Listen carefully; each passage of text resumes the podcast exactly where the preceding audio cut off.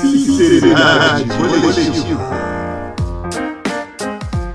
Bom dia, boa tarde, boa noite! Podcast Sinceridade Coletiva. O tema hoje é saúde mental. Então, tô aqui eu, Patrícia, jornalista formada pela Universidade Federal Fluminense, a Dai. Eu falo aqui de São José do Rio Preto, São Paulo. Sou bióloga de formação. E também a Débora, lá de psicóloga de formação, apesar de ter trabalhado apenas 12 anos na área. Eu já fiz de, de tudo um pouco nessa vida. E hoje nós temos como convidado o Tiago, que é psicólogo. Meu nome é Thiago Cabral. As pessoas me conhecem aí pelas redes sociais, né? O Instagram e o Twitter, né? Onde a gente fala bastante sobre psicologia preta. E eu sou psicólogo já há 10 anos, trabalho com políticas públicas da área de assistência social já há quase 10 anos também, vai fazer 9 agora esse ano. A gente tem aí muitas histórias para contar, né? Muita coisa para compartilhar aí, que é o que a gente faz basicamente nas redes aí, ajudando a divulgar um pouco a intelectualidade negra dentro da psicologia nós escolhemos esse tema de saúde mental porque as pessoas estão, no geral, prestando cada vez mais atenção a essa questão, né, da, da saúde mental, porque, na verdade, não adianta você cuidar do corpo se você não cuida da mente, né? Porque tem todas as questões de somatização, o corpo pode estar saudável, mas se a cabeça não estiver legal, ela para todo o resto. O que chamou atenção também é que a questão, né, da pandemia pandemia, isolamento, distanciamento e tudo mais, parece que fez as pessoas olharem com ainda mais atenção para isso. Eu queria começar com o Tiago falando um pouco, né, sobre essa questão tão importante da saúde mental e você falou sobre a questão da, das políticas públicas. Aqui no Brasil, a gente vem de uma luta antimanicomial aí, que é recente, né? Porque a gente teve uma revolução praticamente psiquiátrica aí na década de 60, mas que no Brasil demorou chegar, né? Com a extinção dos manicômios, que eram moedores de carne, né? Onde eram mandados aí as pessoas que eram mal vistas pela sociedade, do sentido mais moralmente negativo, falando mesmo. Era gente assim que era não tinha nem, talvez, é, um transtorno mental, né? E ia parar nos manicômios e tudo mais. Então, acho Sim. que é importante a gente começar sempre falando desse ponto da reforma psiquiátrica. Porque... Posso fazer um, um adendo? Eu vi uma vez aquele um documentário, eu esqueci o nome, que mostra a, aquele manicômio de Barbacena. Que, Sim. que é um dos mais famosos que tinha no Brasil, o povo chegava lá de trem. Gente, é uma coisa assim. Holocausto é... brasileiro.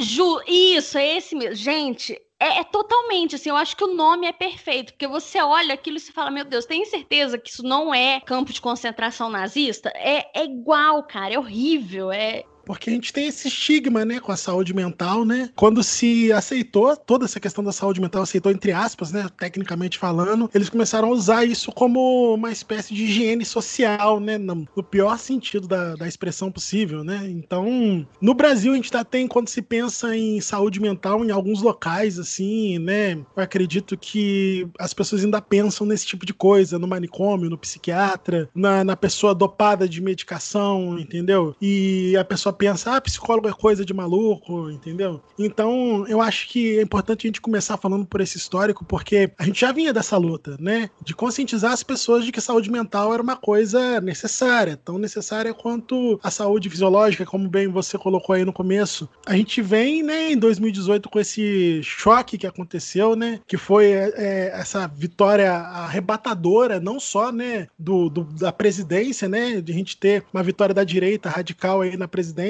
bem como vários municípios, vários estados, e esse aí retorno a um, a um discurso, né? Porque na prática não é moralista, né? É um discurso moralista, né? E cada vez mais a gente vê, por exemplo, instituições se aproximando novamente desse modelo manicomial, só que agora pregando uma bandeira assim religiosa, né? Se, que, se escondendo atrás desse discurso religioso, né? Porque na verdade é questionável a gente dizer se essas pessoas são religiosas de verdade ou não, e querendo retornar esse tipo de prática, né? De confinar pessoas contra própria vontade, alegando que isso seria um tratamento, isso não é tratamento, isso se chama cárcere privado, né? Se chama privação de liberdade, e muitas das vezes acontecem torturas nesses locais. Não estou querendo generalizar dizendo que toda instituição religiosa que faz, que oferece tratamento, seja para uso de drogas ou para acolher pessoas em situação de rua, faça isso, mas a gente vê muito isso em algumas instituições e toda essa luta agora descamba ainda dentro desse governo autoritário para essa pandemia aí, que é uma coisa horrível, né, que está acontecendo, uma coisa que a gente nunca viu, né, na história recente, pelo menos da humanidade. Eu acho interessante a gente falar que, né, durante essa pandemia a gente ficou preso dentro, preso dentro de casa e ficou preso dentro, talvez, da gente mesmo. E muitas das pessoas, elas acabaram ficando confrontadas, né, com coisas que talvez a rotina ajudasse a ignorar, o convívio urbano, né? A rotina mesmo ajudasse a ignorar e hoje em dia você estando dentro de casa, ou então até mesmo muitas pessoas não tiveram oportunidade de fazer um dia de, de quarentena, né? A gente sabe que são pessoas que são obrigadas, mesmo contra a vontade, mesmo conscientes do perigo que estão correndo, a tá indo para a sociedade, né? Exercer o trabalho, e às vezes elas vão preocupadas, vão com medo, né? A palavra é essa, medo. E tudo isso deixou todo mundo à flor da pele, né? Então, a gente vê a necessidade, assim, de se falar de saúde mental e de se falar de política pública, né? Porque nesse governo a gente vem, num, né? Não tô falando que só nesse governo, mas nesse governo se, intensificou. A gente vê nesse processo de empoderamento, né? Dessas entidades religiosas, né? Lembrando novamente, não tô generalizando, né? Mas tem sim entidades religiosas, né? E pessoas religiosas que se utilizam desse tipo de encarceramento coletivo, né, dessa higiene social para gerar capital político. E essas pessoas agora foram empoderadas e ao mesmo tempo, por coincidência, né,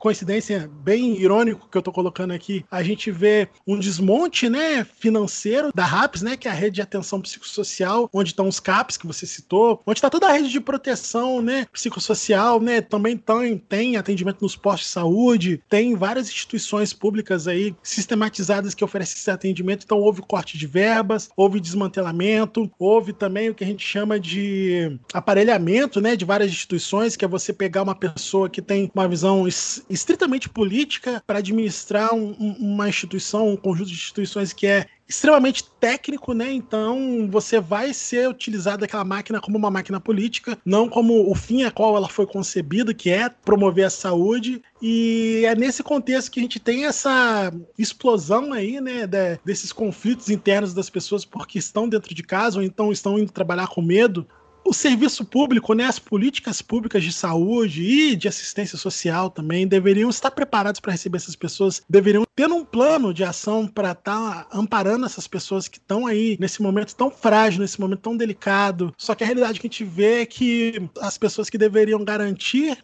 o direito dos cidadãos, muitas vezes eles mesmos não têm o direito garantido. Então, como é que um profissional vai cuidar de alguém sendo que ele próprio não está cuidado, né? Você não tem salário, não tem condição de trabalho, e às vezes, né, até mesmo o equilíbrio emocional também não está cuidado, né? esse cenário que a gente tem aí, então é importante, esse tema que vocês trouxeram hoje é importante mais por conta disso, porque mais do que nunca a gente precisa desse apoio, né, desses profissionais, tanto os profissionais psi quanto os demais profissionais, os conselheiros, né, que trabalham nos CAPs também, todos esses profissionais que envolvem esse serviço de cuidado psicológico, psiquiátrico, essa rede está enfraquecida e temos tubarões aí políticos querendo se aproveitar disso para gerar capital político e para desmontar o que for possível para conquistar mais poder ainda. Dentro da minha visão, né, de trabalhador do SUAS, né, que é o Sistema Único de Assistência Social, né, talvez eu tenha ajudado a desanimar, mas eu acho que a gente ter consciência é um ponto para lutar, né? É, um, Sim, é uma arma mais para lutar. É cada vez mais necessário a gente falar sobre essa saúde mental. A gente tem aí não só no Brasil, mas no mundo inteiro, nas instituições também, um movimento para tentar auxiliar os trabalhadores em relação à, à manutenção da saúde mental, né? Reduzir a ansiedade no trabalho e tudo. Aí a gente vê os CAPs, o trabalho dos CAPs, que, no caso aqui da minha cidade, tem uma procura muito grande, uma demanda muito grande. Isso gera uma espera, aí o quadro das pessoas vai agravando. O que é a opção que se tem? Vai utilizando a medicação, né? Que é a primeira coisa que se consegue obter dentro do SUS. Mas só a medicação não é suficiente. Precisa de um trabalho de psicoterapia, um acompanhamento multidisciplinar, né? Então a gente entende que precisa de investimento, precisa de contratação de funcionários especializados da área de saúde para auxiliar, mas a gente sabe que, que no momento é, é impossível, né? Não tem, não tem um incentivo puxando aí um pouco do que o Tiago falou em relação a essa coisa da escalada dessa, desse governo, né, com essa política radical extremista. Não sei se vocês, se vocês ficaram sabendo dessa notícia. Lá no Distrito Federal, pastores evangélicos vêm já há quase 10 anos fazendo internação compulsória de moradores de rua e de favelas, disfarçados de, de policiais com farda e tudo, e viaturas adaptadas chamam-se Patrulha da Paz, então eles vão fazendo o trabalho deles como se eles fossem realmente policiais militares e as instituições, os responsáveis fazem vista grossa e há 10 anos eles fazem esse trabalho, né, como já foi citado, né, com a fachada de que é um salvamento das pessoas, vamos evangelizar, né? As pessoas precisam de religião para se curarem, seja de uma depressão, seja de, de uma dependência química, né? Mas no país inteiro é, o SUS não, não consegue né, é, lidar com essa demanda, né, gente? Que dói, que ninguém quer falar, e eu acho que só ficou mais escancarado agora com a, com a, com a pandemia, é que saúde mental é saúde. E saúde Sim. mental, especificamente, é, gostando-se ou não, ela é uma coisa que é da elite, não adianta. Você não tem prioridade na, na no SUS, você não tem prioridade para o povo em geral no atendimento de saúde mental. É triste, é dolorido, é vergonhoso, piorou muito neste governo, mas é, já sempre veio é, com, com, com, esse estigma. Saúde mental sempre foi visto como, como frescura. Eu, eu lido com, com, depressão há 30 anos. E, e eu sei que as pessoas sempre olharam para a saúde mental com aquela coisa assim de frescura, de não ter o que fazer, de. É falta de Deus. A vida inteira eu vi isso. Então, é, é, a verdade é essa: saúde mental nunca foi prioridade. Só agora escancarou-se mais, primeiro em função da entrada de um novo governo fundamentalista que prioriza a religião, que está servindo quase que como um ópio para se tapar buracos de deficiências emocionais do povo, e segundo, porque com uma pandemia, com você fechado dentro de casa, com você tendo que lidar com situações com as quais você vivia fugindo por diversas vias, então Uh, num casamento que às vezes não vai tão bem, você vai empurrando com a barriga porque você vê seu marido só por quatro horas num dia, ou com quatro filhos para criar, mas a escola vai dando um jeito porque você passa o dia todo fora, você paga uma boa escola e, e ou, ou nem paga, põe no estudo público, mas vai se dando um jeito, ou sei lá, sua casa cheia de problemas, mas você está dando um outro jeito e não fica olhando para aquilo o dia inteiro. Enfim, uh, a pandemia te pôs numa situação onde você não tem mais por onde escapar. Você vive com seu marido, aquele com quem você não se dava muito bem 24 horas por dia, ou com seus quatro filhos, com quem você não queria arcar a responsabilidade de tudo deles, por exemplo, às 24 horas por dia, agora a responsabilidade é sua, ou com todos aqueles probleminhas na sua casa que você vivia falando, vou fazer uma hora, não, agora você está lá e pode fazer. Enfim, você não tem mais desculpas, você está tendo que se encarar no espelho. E isso fez com que muita gente entrasse em pânico e descobrisse a ansiedade. A ansiedade sempre existiu na maioria das pessoas como problema de saúde mental, mas ela nunca foi relatada tão frequentemente porque você sempre tem escapes, né? Você sempre tem, oh, ah, é o estresse, ah, é isso, ah, é aquilo, é a vida corrida. Não, agora você está na frente de um espelho, você tem uma doença que está matando mil pessoas por dia, são quatro Boeings caindo todo dia dentro do teu país. Parece que as pessoas estão anestesiadas e de repente você olha para o espelho e fala, e agora?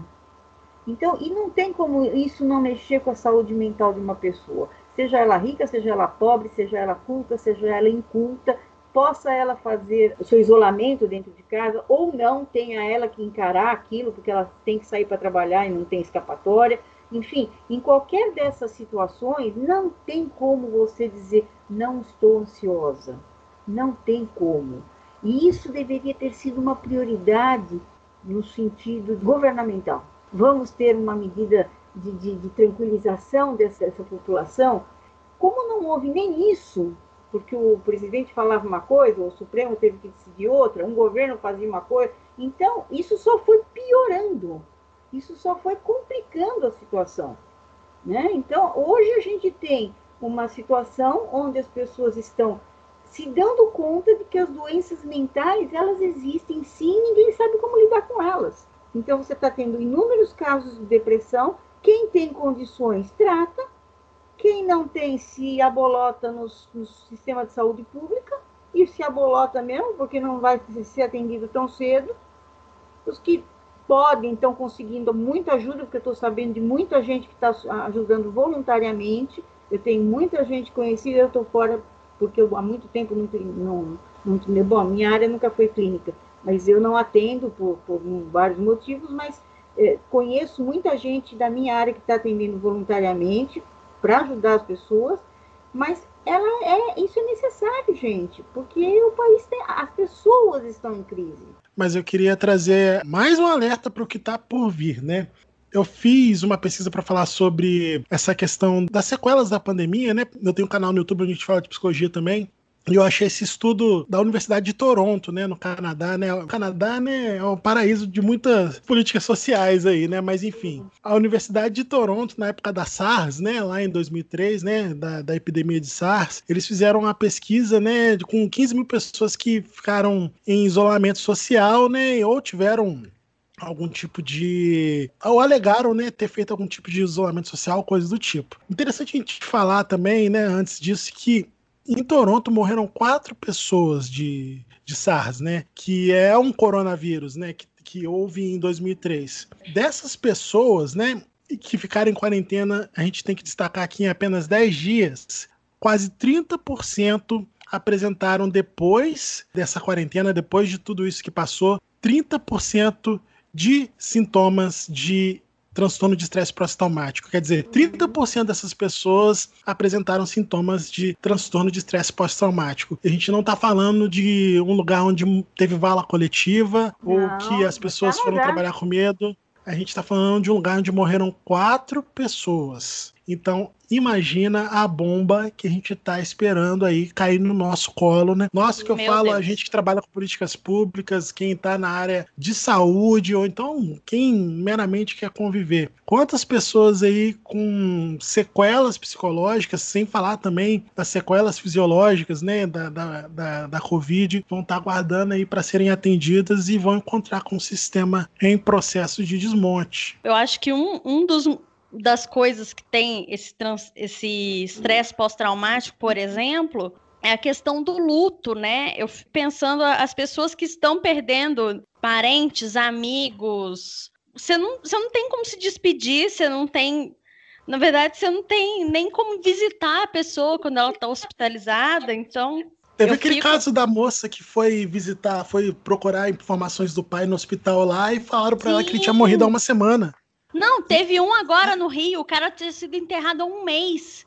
Sem identificação, foi enterrado como, como indigente. Esse caso eu vi. Porque não acharam a família. Como que fica a cabeça dessas pessoas? Quer dizer, o, o meu filho, meu irmão, enfim, whatever, quem seja, foi enterrado como indigente porque não conseguiram entrar em contato com a família, né? Isso é a justificativa dele. Ou então, igual teve o caso da sua prima, né, Dayana? Teve o caso da, da minha conhecida aqui. Você vira e fala: Meu Deus, eu não pude nem fazer uma visita, não pude nem ir lá ver uma última vez, porque assim a gente fala, ah, mas morreu depois é só um corpo, né? Participar do ritual do velório, talvez o Tiago possa até falar melhor sobre isso para mim, ele faz parte do processo do luto. O processo de luto. De você exatamente. olhar para a pessoa e falar, realmente, ela se foi, eu vou ter que lidar com isso. Agora, se você não tem nem a chance de, de se despedir adequadamente, como que fica, né?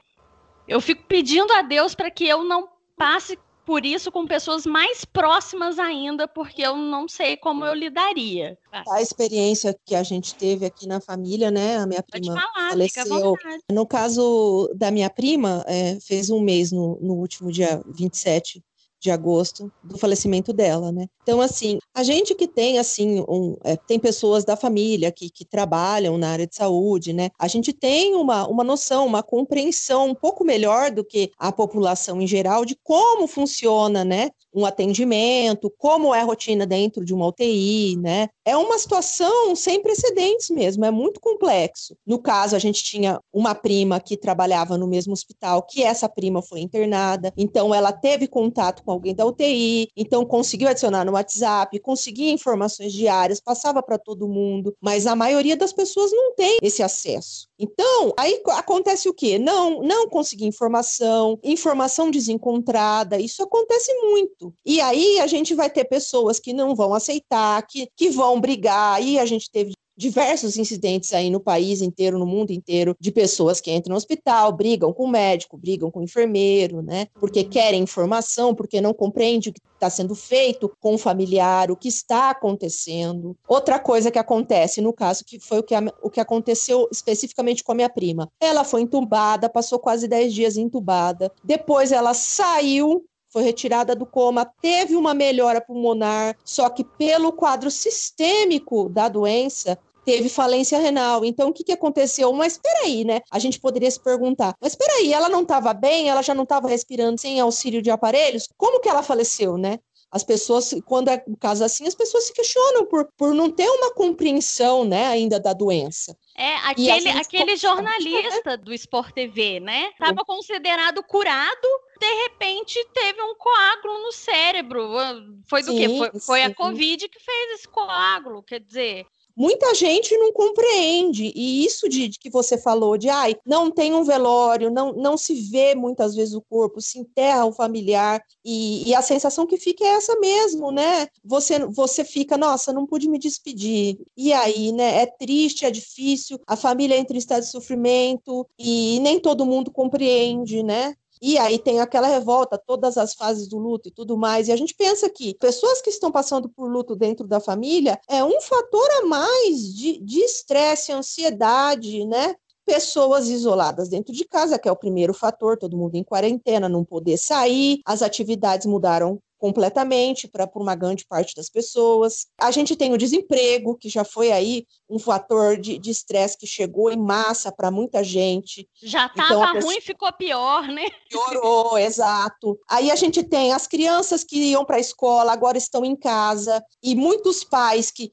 acabaram perdendo o emprego porque precisavam ficar em casa cuidando das crianças. Aí a mãe que trabalhava, que já tinha uma rotina extremamente difícil em casa, no trabalho com as crianças, aí tá em casa no trabalho com as crianças, home office, tudo ao mesmo tempo. A gente tem uma situação bem complicada especificamente para as mães, né? A síndrome do pânico que surgiu aí para muita gente pelo fato de não poder ficar isolado, ter que trabalhar, enfrentar um coletivo lotado aí, né? Um descaso com, com a saúde no geral geral da população. Então, são muitos fatores. E quem já estava num quadro depressivo um quadro grave de ansiedade, teve que, que buscar maneiras aí de, de se segurar, né? E muita gente que não estava entrou. Então, é um momento muito difícil. E apesar de, da, da dificuldade, quem tem aí acesso à internet, quem buscou, quem procurou, encontrou muitas formas de lidar né, com esses problemas da saúde mental. Então, é como a Débora falou, muita gente atendendo né, é, gratuitamente, muita gente atendendo em valor simbólico, né, para é, meditação, yoga, os personal trainers no geral auxiliando na saúde física, que também nesse momento é muito importante para a manutenção da saúde mental você vai manter a saúde do teu corpo e ao mesmo tempo também você tem lá a endorfina que você vai liberar, que vai te ajudar num estado um pouco, um pouco de, de, de menos estresse, né? Reduz a tua ansiedade, quimicamente falando. Quem aproveitou o momento e, e viu que pode dar tudo errado, mas também a gente pode melhorar, né? Quem viu por esse lado foi uma grande oportunidade para buscar melhora da saúde mental. Mas isso já é, né, também como a Débora disse, é um privilégio mesmo, né? Você vê hoje o desmonte desse atendimento público, vamos dizer assim, como uma coisa definitiva? A sua perspectiva é de que, vamos dizer, você levaria anos para se remontar isso, vamos dizer assim? Bom, eu acho que é uma coisa assim, para a gente ficar realmente alerta, porque a gente demorou muito. O Brasil é, é um país assim onde a gente tem uma dificuldade muito grande de estruturar certas coisas, porque a gente tem uma população ainda, né, muito pouco amparada, né? Muito pouco amparada mesmo pelo Estado, né? Então, eu estava até discutindo isso outro dia com o pessoal aqui, falando sobre essa questão da desconfiança no, no Estado, na desconfiança do governo, porque a nossa população ela não tem um, um o, o, o sistema, né? Ela não tem o o governo, como, como, como eu vou dizer, a, a, nossa sociedade ela não passa uma segurança sistêmica para a população, no sentido de você poder confiar de que as coisas vão acontecer numa determinada ordem. E por que, que eu tô falando isso? Quando você tem essa população que ela tá tem esse sentimento de desconfiança em relação à sociedade, ela sempre vai estar tá pensando assim: não, eu tenho que me virar sozinho, eu tenho que desconfiar de qualquer ordem que tentem colocar aqui, porque isso vai ser para me prejudicar, vai ser para me roubar, vai ser para me dar algum prejuízo de alguma forma, seja material, seja emocional. Então, toda vez que você vai construir qualquer tipo de estrutura, né, que vise modelar o comportamento das pessoas, né? Porque no fim das contas a gente está oferecendo essa oportunidade não do Estado modelar essa população, mas sim dela poder ter essa escolha de pensar si mesma, né? De, de se pensar do que, que ela quer ser, de onde ela quer chegar, se pensar ascensão social ou não, pensar consciência social ou não. Então, quando você tem essa desconfiança da sociedade, então é muito mais difícil você construir esse tipo de sistema. Então, é por isso que eu tava falando que, poxa, a gente começou a falar de reforma manicomial no mundo na década de 60. E no Brasil, quase na década de 90 foi que a gente conseguiu efetivamente aplicar um modelo de cuidado psiquiátrico que não envolvesse a privação de, de, de liberdade. Olha só o caminho que a gente teve que percorrer para chegar onde a gente está hoje. E aí a gente abre mão de tudo isso. Eu não sei dizer quanto tempo mais a gente vai precisar para retomar esse ponto porque é muito complexo. E ainda mais a gente tem um governo, né? Novamente, né? Infelizmente, a gente não tem como não falar disso, né? Mas infelizmente a gente tem um governo que ele desmonta não só institucionalmente, não só financeiramente, mas ele coloca ainda mais essa pulga é, atrás da orelha da população de não confiar no sistema, de não confiar nos profissionais, de não confiar na academia, não confiar na palavra técnica. Então a gente está regredindo de uma forma que a gente pode ter que pode demorar o dobro do tempo que a gente demorou para chegar até aqui para conquistar apenas o que a gente tem hoje, entendeu? Então eu acho muito perigoso, eu acho que é uma coisa que a gente tem que prestar muita atenção e pode sim trazer um retrocesso muito grande, entendeu? Ouça, ouça o nosso podcast anterior sobre negacionismo científico, tá? É. Bate aí com tudo isso que foi dito. A gente falou muito sobre isso. Volta lá, escuta o do negacionismo e volta e continua aqui com a aí. gente. Apesar de todo o desmonte da saúde, o SUS segurou a barra da Covid, vamos dizer assim. Se não tivesse. SUS hoje, teria sido um desastre, uma, uma verdadeira devastação. Está sendo uma devastação, mas teria sido muito, muito, muito, muito pior. Bem ou mal, o SUS conseguiu cumprir um papel, vamos dizer assim, com toda a roubalheira que a gente sabe que teve. Na parte da saúde mental, você acha que não há a mesma regulação que há para o SUS? A gente tem, né, dentro da parte neurológica da psicologia, um conceito muito interessante que chama acomodação sensorial, né? O hum. que, que, que, é isso, né, para quem não sabe, né? Quando você entra numa sala que tá com um cheiro assim, não que seja tão forte, mas que ela tem um cheiro constante, você vai entrar naquela sala ali e você vai, a partir de um tempo, né, dois, três minutos você é ali dentro, o que que seu cérebro faz? É um estímulo constante, ele fala assim, beleza, essa é uma coisa que não é uma ameaça, é uma coisa assim que nesse momento eu não preciso processar, focar processamento nisso. E aí, você esquece daquele cheiro, você esquece que você tá sentindo aquele cheiro forte. E o que acontece com o SUS no Brasil, na minha opinião, tá? Isso não é dado científico, apesar de eu ter usado um exemplo científico, é exatamente isso. A gente tem um sistema fantástico. O SUS é uma coisa assim que vem a gente fora estudar, entendeu? Eu, eu tive a oportunidade de, de conhecer um instituto de psicologia em Nova York. Eu fui lá para fazer perguntas e, e, e, eu recebi mais perguntas do que eu fiz porque as pessoas querem saber como funcionam as políticas de, de assistência social Sim. no Brasil, Mas querem saber como funciona, o SUS. Né? Talvez as pessoas não estejam vendo é, é, o que a gente tem,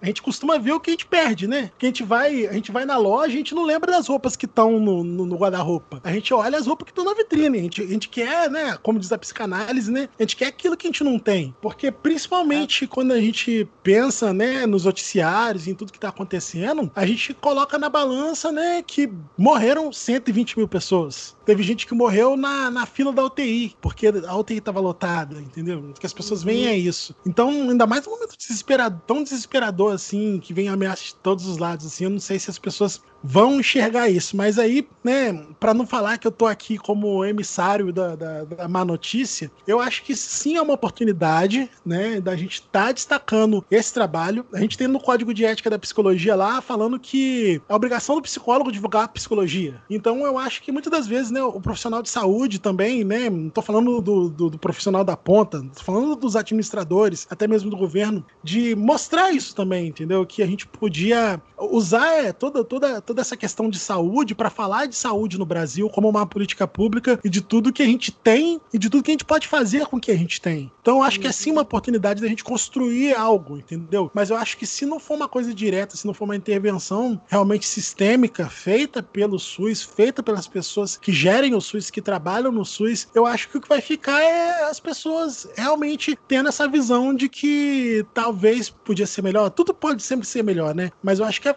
impressão que vai ficar é essa porque se o povo empoderar o SUS, se o povo se apropriar né, dessas políticas públicas e assumi-las enquanto direito, no sentido de falar, isso aqui é meu, eu quero que funcione, eu quero que seja cuidado, aí vai para frente. Destacar isso e fazer valer. Porque o político, ele, ele é movido a voto. Então, se ele, se ele vê um, um, um assunto que tá na boca do povo, com que o povo se importa, ele vai dar atenção para aquilo. Então, é uma uhum. oportunidade. Porque, na verdade, a gente tem, né, uma política que, na verdade, joga contra. Mesmo com sabotagem, a gente conseguiu ter um sistema que ainda consegue, né? Funcionou, né? Exatamente, que ainda consegue atender, que consegue acolher dentro do, das possibilidades, entendeu? Então, imagina se a gente tivesse apoio em vez de ter sabotagem, né? mas é uma coisa que, que precisa ser trabalhada em relação aí ao preconceito, né, em relação às doenças, depressão, ansiedade, síndrome do pânico, transtorno bipolar, esquizofrenia, todas as doenças aí mentais e, e emocionais que as pessoas têm um grande preconceito, têm essa estigmatização e que a gente não consegue nem dentro às vezes da nossa própria família, né, igual você falou, ter abertura para buscar ajuda, né? Isso é muito complicado, isso precisa mudar, a gente precisa utilizar aqui o nosso modesto podcast, né, para dar destaque para isso e mostrar o quanto é importante as pessoas entenderem que são doenças como quaisquer outras e precisam ter uma atenção adequada. As pessoas precisam entender que não adianta se enfiar no trabalho, que, nossa, eu tô, com, tô ansiosa, tô com depressão, não, mas eu vou trabalhar, isso vai passar. Que não funciona desse jeito. A busca aí pelo consumo, que as pessoas acham que é o que vai trazer a felicidade, isso só leva mais a mais ansiedade, mais estresse, mais problemas né, e, depressão e tudo. É uma, é uma coisa que a gente tem que trabalhar ao longo do tempo e perceber que o amigo ali do lado, né, tá parecendo que tá bem, mas pode ser que não esteja, né? A gente tem que ter empatia, tem que ter uma Sim. certa sensibilidade da forma como a gente se coloca com as pessoas quando a gente percebe algum indício ou quando a pessoa se abre pra gente. Então a gente tem que saber escutar e, e saber ajudar. Isso é muito importante com uma colocação, a gente pode fazer a pessoa ficar muito pior. E essa pessoa talvez desistir de procurar ajuda, e a ajuda pode ser crucial e muitas vezes para salvar uma vida. Então eu acho isso muito importante. Não assim é, é isso que você falou, inclusive, eu tenho isso, né, na, na minha experiência aí. Porque, por exemplo, quando a minha mãe, as pessoas, né, no geral, me viam meio borocochô, digamos assim. Mas como pode você tem tudo? Olha a casa que você mora, olha a sua Olha, Isso, é, é uma olha garota tão família, linda, como pode? Pipipi, popopó, que não sei o que lá, como aí eu, tipo assim, hoje, é, né, depois que eu comecei tratamento tal, eu fui e falei pra minha mãe, a mãe, você não tá entendendo. Eu, eu sei que você falava isso tentando me mostrar que eu não que, que eu era boa, vamos dizer assim, que eu não tinha motivos para me sentir como eu me sentia. Só que na verdade tinha um efeito contrário, porque quando eu ouvia você falar isso, era a hora que eu olhava e falava assim: caramba, eu realmente eu não tenho nenhum motivo para estar tá me sentindo um lixo e mesmo assim eu estou me sentindo um lixo. Quer dizer, eu sou ainda pior do que eu pensava. Porque é, eu não tá precisava estar me sentindo. Tá vendo só? Né? E é uma coisa que eu falo para muita gente, porque às vezes as pessoas ficam assim, mas aí o que que a gente fala? Eu viro assim, cara, não fala nada, não fala, não fala nada Só no sentido assim, escuta, assim. Né? Não, não tenta ficar dando conselho, não tenta ficar. Só vira e fala assim, velho, você quer. Você quer falar? Você precisa de alguém para você descarregar? Chega mais. Senta aqui do meu lado, encosta o ombro aqui, deita no meu colo. Eu tô aqui para te escutar. Porque às vezes é isso, às vezes a pessoa só precisa colocar aquilo para fora. Ela não tá, tipo assim, ela não tá procurando. É, é, igual, por exemplo, igual a questão do luto, né, que a gente falou agora há pouco é horrível você tá ali esses tempos atrás, né? Como tem muita gente relativamente próxima morrendo, minha mãe falando, né? Quando a mãe dela faleceu com 83 anos, tinha gente chegava assim, não, mas, né, já viveu bastante tal, não sei o quê. Ela tá num lugar melhor. Que lugar melhor, cara? Eu queria minha mãe comigo. Como assim viveu muito? Ela só tinha 83 anos. Eu quero minha mãe aqui. Eu não quero é. Né? É, então, assim. A gente está escutando é, é, muito isso nessa pandemia. É, é, nesse momento, assim, você. É, é, igual eu falo, tipo assim, quando faleceu essa, essa senhora. Né, relativamente próxima aqui, eu falei assim, eu nem mandei mensagem nenhuma, eu simplesmente fiz uma oração, pensei nela, pensei que ela agora tá lá junto com, com os santinhos dela, e, e, eu acho que o, o, ser humano, no geral, a gente acaba tendo muito essa dificuldade, assim, de desse processo de ouvir o que o outro está sentindo. A gente quer muito falar o que, que o outro tem que sentir, o que, que o outro tem que fazer, mas a gente não quer ouvir realmente o que o outro está sentindo. A gente não quer saber por que, que o outro está como está. A gente só quer dizer para o outro, por exemplo, igual a, a Dai falou da, da, questão de enfiar a cara no trabalho. Não, se você tivesse trabalhando, eu ouvia muito isso, sabe? Até hoje, para te falar a verdade, eu escuto um pouco isso eu de também. forma disfarçada.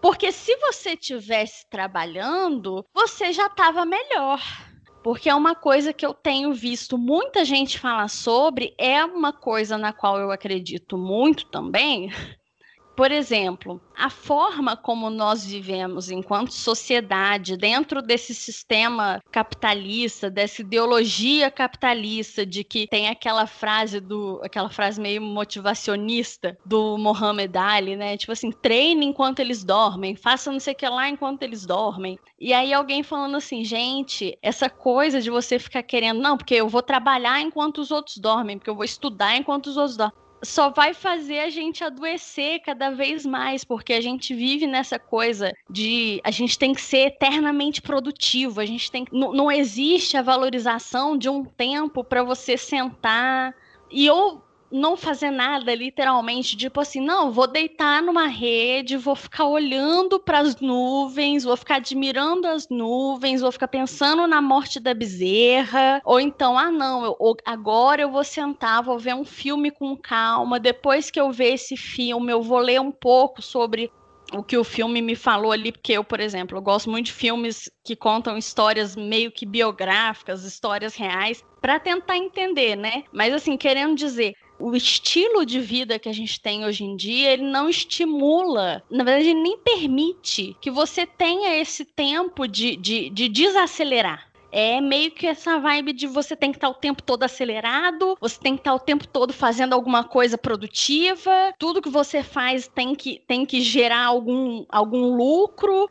Eu acho que isso também tem nos adoecido no geral, psicologicamente, em primeiro lugar, mas também fisicamente, porque acaba que você não tem tempo de, tipo assim, ah, senti uma dor. Ah, tomo, tô com uma dor nas costas. Ah, toma um Dorflex aí que melhora. Melhora e, e continua na aceleração. Quando você vai ver, você tá com a hérnia de disco. Você falou de três coisas aí, né? Você falou primeiro da, dessa questão da abordagem, né, que as pessoas fazem ao luto do outro, né? Porque é uma situação complexa, né? Quando a gente tem Sim. Porque é uma situação em que a gente não quer viver e muitas das vezes é desconfortável estar perto de quem está vivendo. Porque o que a gente pensa, né? A gente tem uma sociedade hoje em dia, né, que é uma sociedade que é regida pelo prazer, né? A psicanálise moderna fala muito sobre isso, né? A gente tem o Charles Melman, né? Eu não sei se ele já morreu, mas é o psicanalista moderno aí mais influente que a gente tem até o momento, e ele fala muito isso sobre essa questão da sociedade do prazer, que é essa evitação a todo custo de sofrer e a gente tá, tem que estar tá sempre sorrindo, tem que estar tá sempre num gozo eterno, né? E quando você se vê diante do outro, né? Quando você se vê diante do sofrimento do outro, outro que você quer dar uma solução imediata para aquele problema para que você não tenha que se defrontar com aquela castração do prazer ali, com aquela castração do que é pleno, do que é gozo, né? Ah, tá num melhor, pronto.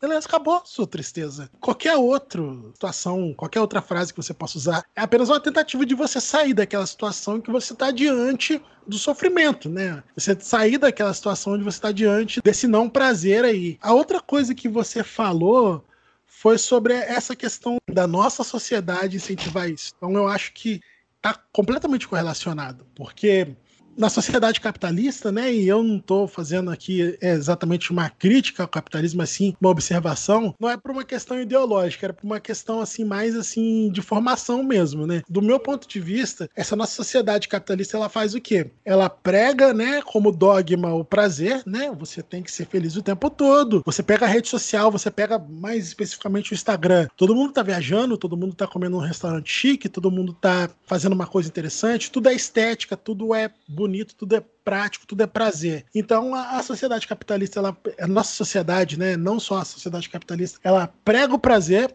e ela fala assim, ó, eu tenho prazer aqui para você, 99,90 prestações do cartão. Então, né, eu tenho aqui uma missão para você e eu tenho a ferramenta para você executar a missão, né? Então, é, é, a demanda, a demanda tá em si mesma, né? Ela consome si mesma. Então, até por, por conta disso a gente pode pensar, né, já falando de um ponto de vista bem filosófico assim mesmo, na palavra consumidor, né? A gente tá consumindo, a gente tá extinguindo, né? E tem também essa confrontação com a subjetividade, porque a gente existe no que é diferente, a gente existe naquilo que a gente difere. Então a gente existe também na felicidade plena, porque a felicidade ela pode não ser plena no sentido de para sempre, mas ela pode ser plena no, no, sentido de satisfazer no momento. Mas a gente também vive no sofrimento. A gente se expressa enquanto ser único e uma, uma pessoa realmente única no sofrimento. E o que, que é essa questão do, do gozo pleno?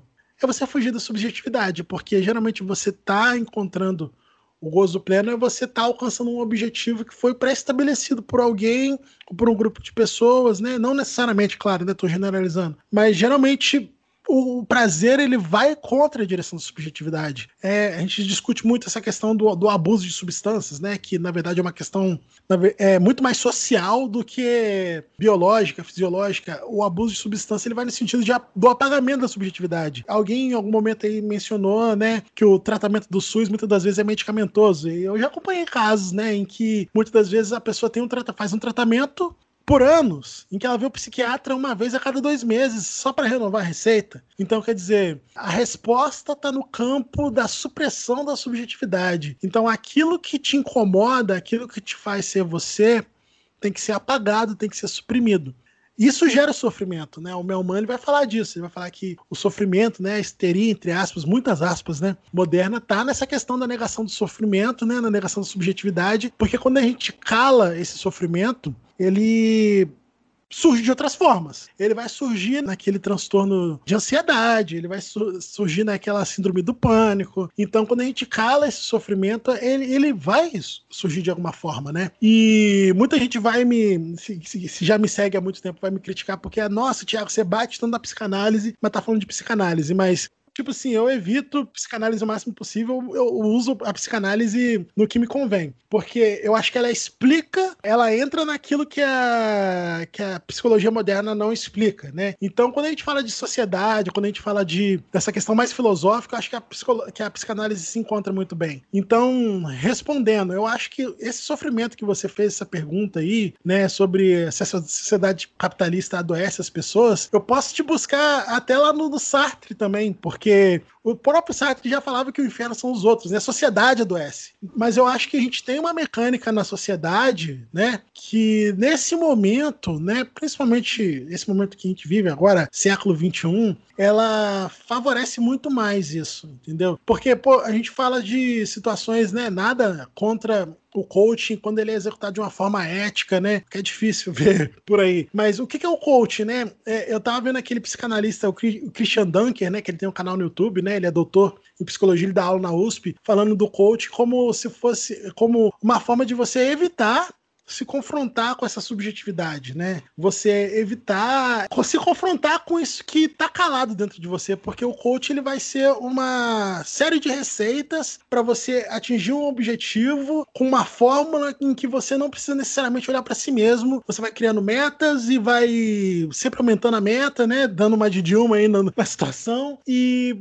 onde é que tá o sujeito, onde é que tá você parar para você e olhar, entendeu? Será que isso é possível? Entendeu? Será que a gente tá colocando metas possíveis? Será que tudo isso que a gente tá se impondo é uma coisa assim tangível, entendeu? Então é uma forma de evitação da subjetividade. Então, a sociedade capitalista, ela pensa as pessoas, né, como uma máquina. Então a gente tem que estar tá sempre ali produzindo e gerando lucro para alguém, né? Que o lucro nunca vai para gente, né? Sempre vai para o capitalista. Capitalistas são aqueles, né? Se você for olhar o Marx lá, ele vai falar que capitalista é quem detém o capital e não é a gente. A gente é massa de trabalho, né? A gente é força de trabalho. Então a gente está gerando lucro para alguém. Então a padronização ela serve a essa máquina de gerar lucro. Então eu acho que esse sofrimento social, né? Porque não tem esse sofrimento só pela sociedade, a gente tem sofrimento por N motivos, ele pode vir desse sistema aí que eu descrevi. Eu só ia complementar dizendo o seguinte, que à medida que a gente vai envelhecendo, a gente vai enxergando a sociedade de, de uma forma um pouco diferente. E a gente vai se vendo de uma forma diferente também. Embora a gente esteja vivendo um momento em que eu esteja muito dividida, porque eu tenho um lado muito combativo, eu tenho um lado muito de não ignorar as situações, de não deixar de me indignar. Se fosse hoje um momento mais tranquilo, vamos dizer assim, para mim eu estaria num momento muito bom da minha vida, porque eu estaria começando a olhar mais e mais para mim. Você começa a olhar mais, mais em termos de tempo. O quanto tempo eu ainda tenho? E o que, que eu estou fazendo com o meu tempo? E para que, que eu quero tanta coisa? E aí você começa a questionar se realmente essas coisas, e aí não são coisas só materiais, tá? É um exemplo, sei lá, todo mundo assistiu aquela série, não sei o que, que tá todo mundo falando, mas por que diabo eu preciso assistir aquela série também? Só porque tá todo mundo falando? Então eu vou tirar uma hora do meu sono, ou uma hora ao lado do meu marido, ou uma hora sei lá para quê, para assistir uma série que todo mundo falou que vai assistir também? Então, esses questionamentos que você começa a fazer quando você vai ficando mais velho, você vai olhando mais para dentro de si e vai começando a, se, eh, a selecionar aquilo que você realmente precisa para ser feliz naquele tempo que te resta. É o momento que eu estou vivendo, é um momento assim de seletividade. É a única coisa que eu não consigo ser egoísta. E hoje a gente vive um momento em que eu acho que eu ainda eu, claro, não é eu, Débora, mas eu, em termos de coletividade, a gente ainda pode fazer diferença de alguma forma. Então, me calar não é uma opção. Então, vamos, vamos tentar conseguir fazer alguma coisa, vamos tentar escrever, vamos fazer um texto, vamos, é, vamos gravar alguma coisa no podcast, vamos responder para não sei quem. Eu estou sempre conversando com um, conversando com outro. Então, é, é, não, é um, não consigo ser egoísta e tirar mais desse tempo para mim. Isso acontece quando você começa a olhar mais para dentro de você. É muito, muito gostoso isso. É o autoconhecimento. autoconhecimento. É algo que é, que é muito importante, que as pessoas estão buscando mais. Quando a gente perde aí o, o medo de, de olhar né, para os nossos problemas, né? A gente começa a se observar mais, procure se entender mais, né, Pati? Seja da forma que for, Isso. seja aí fazendo uma terapia, ou seja por conta própria, sei lá, você tem um diário, ou você medita, seja da forma que for. Isso é importante, todas as pessoas deveriam tentar. É difícil, né? Mas eu garanto que quanto mais a gente vai se olhando, mais a gente se conhece e mais a gente chega aí, ó, no que a Débora tá falando, que é o que eu tô passando também. A gente para de se comparar com os outros e aí a gente começa a ver que tudo que está aí sendo jogado na nossa cara em termos de consumo, né, aparência e tudo mais, né, a gente não precisa disso. Essa busca, esse, esse desejo, a gente está desejando coisas que a gente não precisa, na maior parte das vezes. E a gente está procurando a, a felicidade nessas coisas, né? A gente procura o prazer, a satisfação nessas coisas. E muitas vezes não vem. E a gente não se olha, né? A gente é, é, enfia a cara na rotina, no trabalho. A gente não se conhece e não conhece com quem a gente convive. É algo que a pandemia escancarou aí, né? E essa coisa das redes sociais aí, né? É tudo muito tóxico. Se a gente for ficar se comparando com a, com a Uhum. moça que tá lá no Instagram, que ela tirou, sei lá, 300 fotos para escolher uma perfeita, a gente vê que ela também tá lá, surtadona, mas ela não tá passando pra gente. Claro que piorou muito por causa das redes sociais. Quando você é mais jovem, Naturalmente, né? é, você vai, você, você não tem, você vai acompanhando a onda. Mas sobre esse processo de autoconhecimento, eu vejo assim, e eu, eu falo também um pouco por mim, porque esse processo de autoconhecimento, ele muitas vezes ele pode ser doloroso.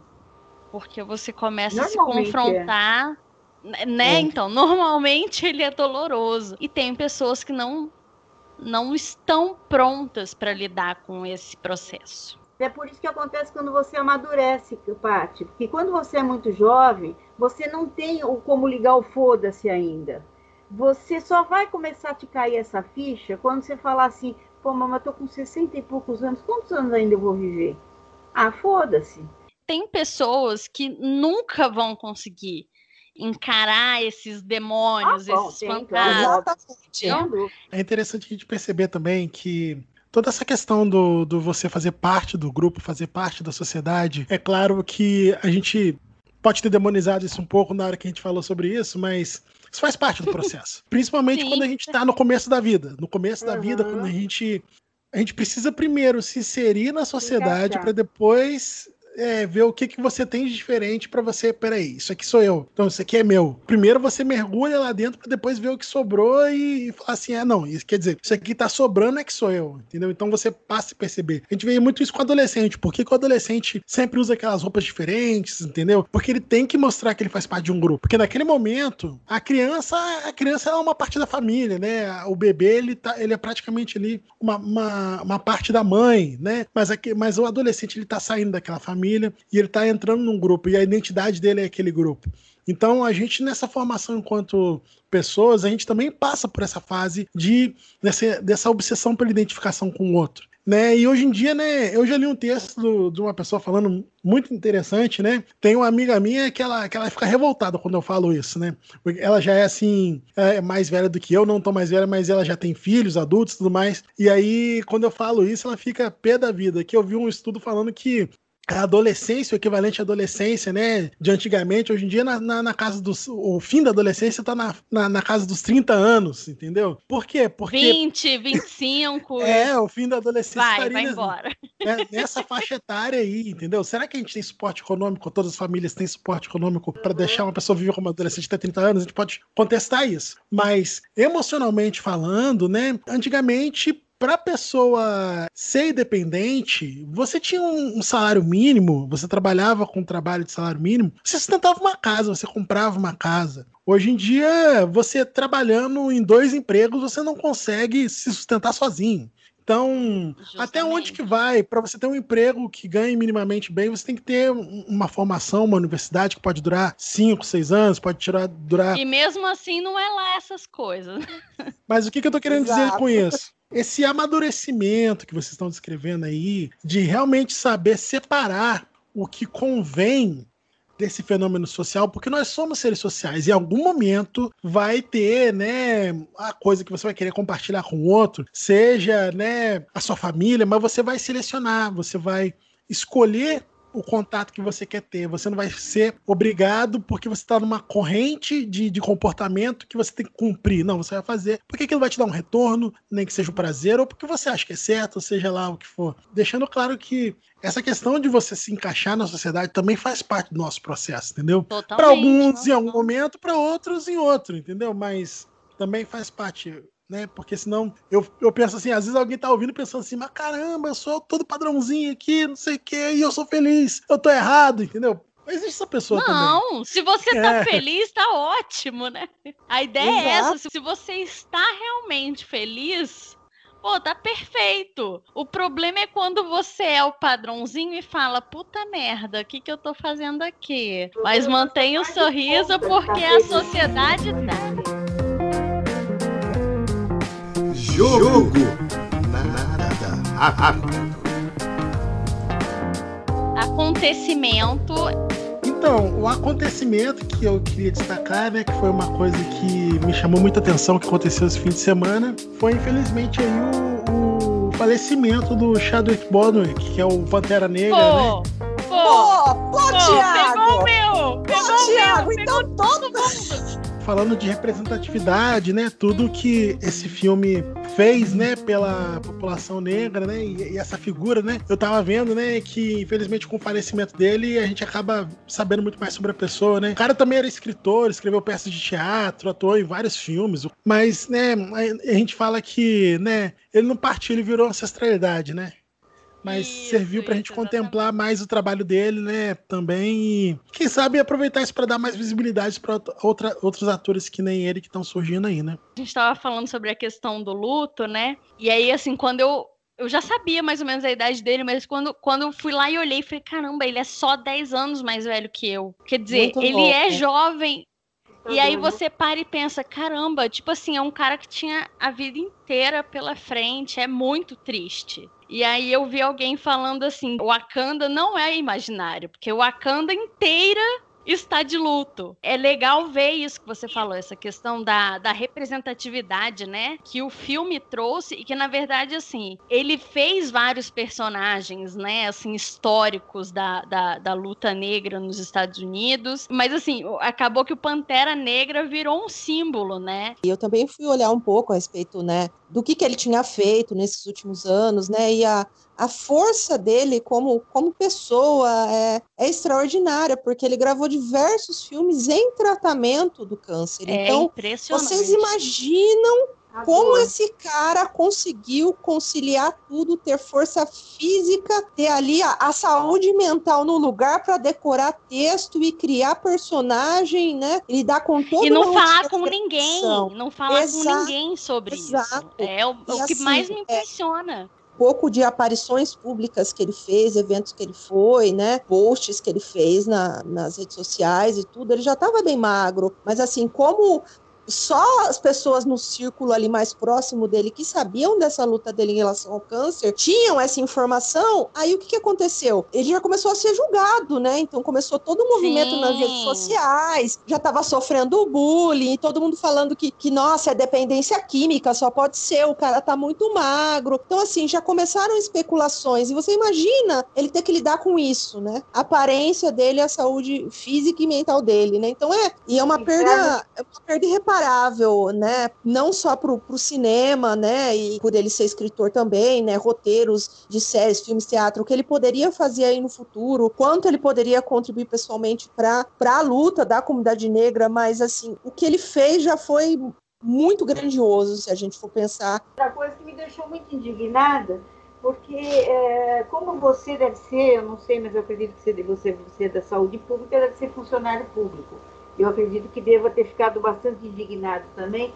Eu tenho um filho que é professor, que é funcionário público, e acho que todo mundo que tem um funcionário público que trabalha muito deve, deve ter ficado muito indignado ontem com a, com a notícia daqueles funcionários públicos que são, que são comissionados, que estavam fazendo bagunça na frente dos postos de saúde para proibir que pessoas dessem entrevistas aos jornalistas com críticas ao, ao, aos postos de saúde e indiretamente à prefeitura. Então, a gente hoje tinha acesso, teve acesso ao salário dessas, dessas criaturas, né, dessas pessoas que a gente não consigo chamar de gente. Tenho vergonha porque as pessoas julgam o funcionário público sempre como aquele camarada que é espertalhão, que é o camarada que ganha a vida em cima do, dos outros que pagam impostos, que não fazem nada, que são preguiçosos, excelentes. Então, quando falam mal de um funcionário público perto de mim, eu fico muito raivosa, porque a gente sabe que está cheio de funcionário público muito, muito honrado, que honra o seu trabalho, a maioria. honra o que faz. A grande maioria. A gente Exatamente, sabe, a maioria. Desde o gari que varre a rua, um funcionário de carreira de alto nível, não quer dizer que são todos, mas acontece que uma pequena minoria suja o nome do funcionário público. E eu fico muito, muito brava quando isso acontece. Muito legal você ter trazido esse assunto, né, dos guardiões do Crivella aí, né, que eles foram chamados assim. Gente, É. eu adorei. É. Bizarro, gente. Guardiões do Crivella, Tem os né? Guardiões da Galáxia, tem Da os Galá- é. Guardiões do Crivella. Ai, meu Deus do céu. E a gente tem, né, mais uma vez, né, falando mal do governo aí, né, esse governo autoritário que fala mal de funcionário público porque tá no princípio, né, na fundação do nosso país que existirá o funcionário que é público porque ele é o servidor público, né? Eu acho interessante a gente focar nessa expressão porque antigamente, antes da gente ser uma república, a gente era um império, né? A gente era um... E você não tinha o servidor público, você servia à coroa, você servia ao governante. E agora não, agora você tem um funcionário que serve ao público. E para você servir ao público, você tem que ser neutro em relação ao governante, porque o governante está ali de forma temporária. Esses governantes que aí estão não gostam do funcionário público porque essa neutralidade dele faz com que ele não seja assim muito bom de obedecer ordem, né? No sentido de ordem que vá contra a ética e vá contra ao serviço público, no sentido de da prática mesmo de atender a população. Então, isso é muito simbólico, né? Porque a gente tem um momento aí que a gente tem um ministro da economia aí que adora falar mal de funcionário público, né? Existem sim, né, igual vocês falaram aí, os marajás, né, que estão principalmente aí no funcionalismo público federal, no judiciário, que ganham aí alguns absurdamente aí bem, que tem juiz aí que ganha mais de 100 mil reais por mês. A gente tem que falar também dos salários dos políticos, né, que eles adoram falar de servidor público, mas não falam do salário deles, dos privilégios deles. E a gente vê como que é simbólico aí os cargos comissionados, né? Ao invés, né, do cara contratar, usar o dinheiro público para contratar alguém que resolva o problema, ele vai lá e contrata alguém que abafe o problema, né? Olha só, gente. Que simbólico que é isso, né? Sou sim, eu sou funcionário público concursado, com muito orgulho, né? Como a gente costuma falar, entrei pela porta da frente, né? Mas não, não desmerecendo quem trabalha por contrato, né? Ou quem trabalha por. Quem é também cargo comissionado, tem algumas pessoas que entram com muito, muito boa intenção, que entram em cargos técnicos. O- os cargos comissionados, sim, precisam existir para auxiliar ali o governante, que são pessoas assim de confiança dele, mas nesse caso do Crivella é completamente distorcida, né? A função do, do- da pessoa que estava trabalhando ali. Eu acho que, tipo assim, lembra quando a gente estava falando daquela questão do empoderamento do SUS? Tá, passa também por a gente ter mais funcionários concursados, profissionais que estejam vinculados aí, né, ao Estado, ao povo e não ao governante. A gente viu é, recentemente essa questão da prisão do, do Itzel, né, do estouro desse escândalo aí, da, de mais um escândalo envolvendo OS, né, OS é justamente as organizações de serviço que são usadas pelas prefeituras, né, para contratar funcionários sem ter que contar na folha de pagamento, porque tem um limite para a folha de pagamento dos municípios, dos estados. Então, o que, que eles fazem? Ao invés de contratar a pessoa diretamente, contratam uma empresa que contrata a pessoa. E nesse processo, além deles burlarem isso, eles ainda ganham dinheiro por fora, né? Então, quer dizer, é um. É a palavra de desmonte, né? E a gente tem que estar muito atento a essas coisas. É muita coisa, né, gente? É cada dia uma O pedrada. Brasil não é para os fracos, cara. O Brasil é Exato. outro nível. e- Exatamente. Frases. É bom que eu já roubo de mais ver, alguém aí. Manda ver, manda ver. A frase que eu queria trazer é uma coisa que eu sempre repito, que eu não sei se eu vi isso em algum lugar, mas talvez eu seja o autor. Mas eu falo isso direto no Twitter. A gente que tá na internet, a gente fala muito dessa questão de militância, de, de até mesmo de uma certa revolução, mesmo que seja na esfera cultural, na esfera do pensamento, mas a gente não pensa no seguinte, e a frase é essa, que autocuidado também é resistência. Entendeu? A gente Opa! Adorei. Muito bom. a gente, a gente vive nessa sociedade que a gente já descreveu como uma sociedade que adoece e a gente tem muitas coisas para lutar. mas primeiro a gente tem que lutar pela gente mesmo, né? A gente tem que estar tá bem para cuidar do outro e para mudar o mundo e para mudar o nosso país, para mudar a sociedade. Então, autocuidado também é resistência.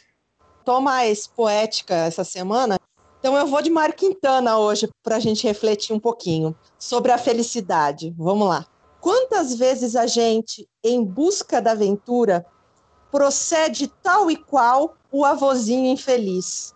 Em vão, por toda parte, os óculos procura, tendo-os na ponta do nariz. Pensem aí, gente.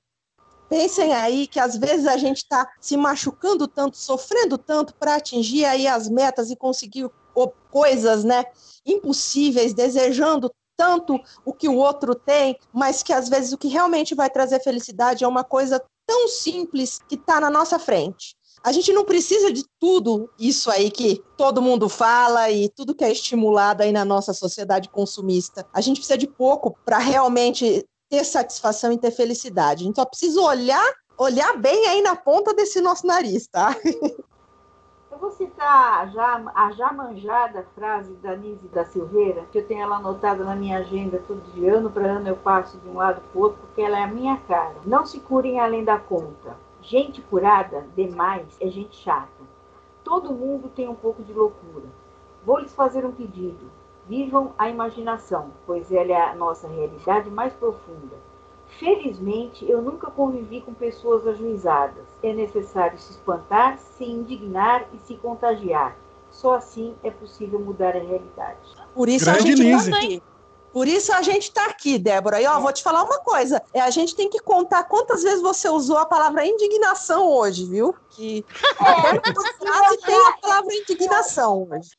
Então, a minha vai ainda na, vamos dizer assim, na esteira do falecimento do Chadwick Boseman. É, a gente falou muito sobre o luto durante o programa e eu tô nesse processo, apesar de não ter perdido ninguém muito próximo, mas eu tenho pensado muito sobre essa questão do luto, né? Como viver o luto, enfim. E na carta que o posso dizer carta, né, que o Michael B. Jordan publicou no Instagram, acho que três vezes ele escreveu I wish we had more time. Gostaria que tivéssemos mais tempo. E eu acho que isso é é isso. É, a gente se depara com a finitude da vida, enfim, com como as coisas são transitórias, né? Não só a vida, mas tudo é, é muito transitório. E parece que a gente nunca tem tempo suficiente para aproveitar com as pessoas que a gente ama. E parece que a gente sempre queria mais tempo para estar com essas pessoas. É indicação agora, né? Já que me deram essa liberdade, eu vou indicar meu próprio podcast, que é o Segurando aí. Vela. Isso aí! O podcast Opa. que eu gravo com a minha esposa Bruna, né? A gente fala sobre política disfarçada de cultura pop. Aí a gente bate esse papo aí falando sobre filmes, cinema, ou sobre o que vier na cabeça, mas no fundo é sempre sobre política, né? Porque, como diz a Bruna, né, a nossa vida agora é política, né? A gente, o fato da gente respirar, sair na rua, é política. Quem quiser, estamos aí em todas as plataformas, é só procurar Segurando Vela, podcast Segurando Vela. Que legal, hein, Thiago? Ô, ô Paty, vamos fazer um crossover aí qualquer dia, hein? Vocês entenderam, né? Um casal é, é. faz um podcast, então quer dizer, você que está escutando, você está segurando vela pro casal, Exato. entenderam, né? Exatamente. Entenderam uh, o trocadilho aí, hã? Hã? Hã? Aí você segura essa vela e ajuda a espalhar essa luz pelo mundo. Opa! Isso aí! Muito bom!